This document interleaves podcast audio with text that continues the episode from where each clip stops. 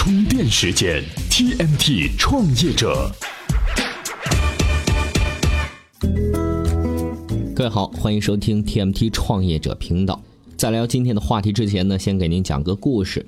一位投资人说啊，有天两个创业者找他聊天，想让他帮忙介绍 VC。其中一位创业者做的是手机端的应用，产品呢尚未完成，但是公司资金啊已经是快顶不住了。于是啊，他从网上搜索了满满一页的 VC 名单，想让投资者帮他挑一挑哪些合适。这投资者啊，硬着头皮帮他挑了三五家 VC，然后说找 VC 这事儿基本没戏，最好还是找朋友筹钱吧。另外一个创业者呢，开了一家精品的服装店，年销售额四十万左右，利润率百分之五十。问什么时候可以去找 VC？投资者说，等你开了二三十家店，年销售额一千万，VC 才会感兴趣的。结果这位创业者说了句。如果我真的开到了三十家服装店，我还要 VC 的钱干嘛呢？的确，很多创业者都在问我要不要找 VC。现在到了找 VC 的时候了吗？那咨询之后，我们接着回来聊这个话题。每 YouTube 最后也没能扛住，要收费了。十月十八号，有媒体报道，全球最大的视频网站 YouTube 即将开始提供付费观看的视频。业内人士表示，这家视频网站去年启动了一个项目，为顶级内容制作者的新内容提供资金，而即将收费的节目正是这个项目取得的成果。这么多年过去了，这两家应用商店的竞争格局依然没有改观。十月十八号，权威市场调研公司发布了最新报告，在全球范围内，本季度谷歌的应用商店下载量比苹果高出百分之九十，而苹果应用商店取得的收入却比谷歌多了百分之八十。这一市场模式已经存在了好几年了。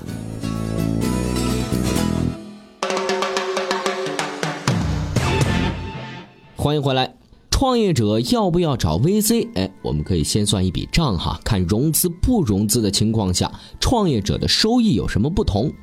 举个例子，假设有家创业公司有两个创始人，先融了一笔一百五十万的天使资金，两个创始人占百分之八十的股份，天使投资人占百分之二十。过了一段时间，公司发展的非常好，有人愿意花三千万买下这家公司。如果这时候创始人以三千万的价格卖掉了公司，他们每个人可以拿到一千二百万，这对于才奋斗了几年的创业者来说已经是很不错了。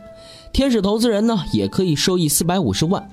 如果说创业者不卖公司，想把公司进一步的做大，公司估值已经是三千万了，他们这时候找 VC 融资了两千万，还设立了期权池。这样，股权结构一般就变成了 VC 占百分之四十，两位创业者占百分之三十六，天使占百分之九，期权值百分之十五。这时候，如果两位创始人还要挣两千四百万，每人拿到一千二百万的话，公司呢必须以七千万左右的价格出售，因为找 VC 融资的前后，两位创始人的股权占比从百分之八十跌到了百分之三十六。况且，公司要获得七千万的估值，并不是一件容易的事儿，还得再奋斗一段时间。另外，对于 VC 来说，他也不会同意公司以七千万的价格出售，因为他占了百分之四十的股份，以七千万出售意味着他可以拿到两千八百万，除去当初注资的两千万，净收益八百万，这样的回报远远不能满足 VC 的胃口，因为投资的失败率比较高。所以他们通常都期待着十倍以上的回报率。注意，VC 干的是投资的事情，不是借钱的事情，期待高回报率是他们的常态。充电语录：创业项目的管理方式应该扁平化还是分层级？投资过五八同城、四三九九等数十家公司的美图秀秀董事长蔡文胜似乎自有一套。公司如果你是在五十年以下，更多的是像一个家庭式的一种管理方式；但如果公司你在一百年以上的，一百年到五百年之间呢，这时候相对来讲是一个比较松散型的管理。但当你的员工如果超过五百个人，其实他更多会偏向于所谓的精细化或者是比较严格的管理。欢迎回来。我们刚才说呢，VC 呢是期待高回报率的。如果说完全满足 VC 的十倍投资回报，两千万变成两亿。创业者要奋斗到什么地步呢？公司估值啊得到五亿才行。即使 VC 下调了期望，五倍回报也可以，那公司的估值也必须达到两点五亿。这还是最简单、最顺利的情况，中间没有任何的差错。如果又发生了融资或者别的什么事情，估值还只多不少。创业者需要掂量一下，达成这样的目标，有信心做到吗？VC 投资界呢有一个寓言故事，这个故事啊说，在草原上，狮子可以捕食羚羊和田鼠。抓田鼠很容易，但是田鼠太小了，抓鼠消耗的能量比吃鼠获得的能量还要多，所以靠捕食田鼠过活的狮子只能饿死，只有捕食羚羊，狮子才能存活下去。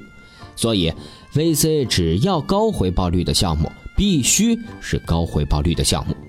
总之呢，找 VC 融资是一件请神困难、送神更难的事情，因为 VC 的钱就像是火箭燃料，希望尽快把你的公司送上太空轨道，以最快的速度增长估值，他好退出拿钱。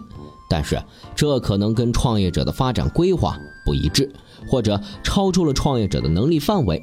在 VC 的帮助下，公司可能会朝着一个不一定合适的方向飞奔。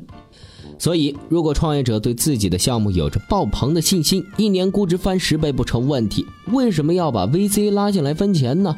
自己砸锅卖铁去贷款，占最多的股份，即使将来被并购了，还能得到最理想情况下的收益。另外，如果你是奔着打造独角兽公司的目标去的，这番话算我没说，你还是去找 VC 筹钱吧。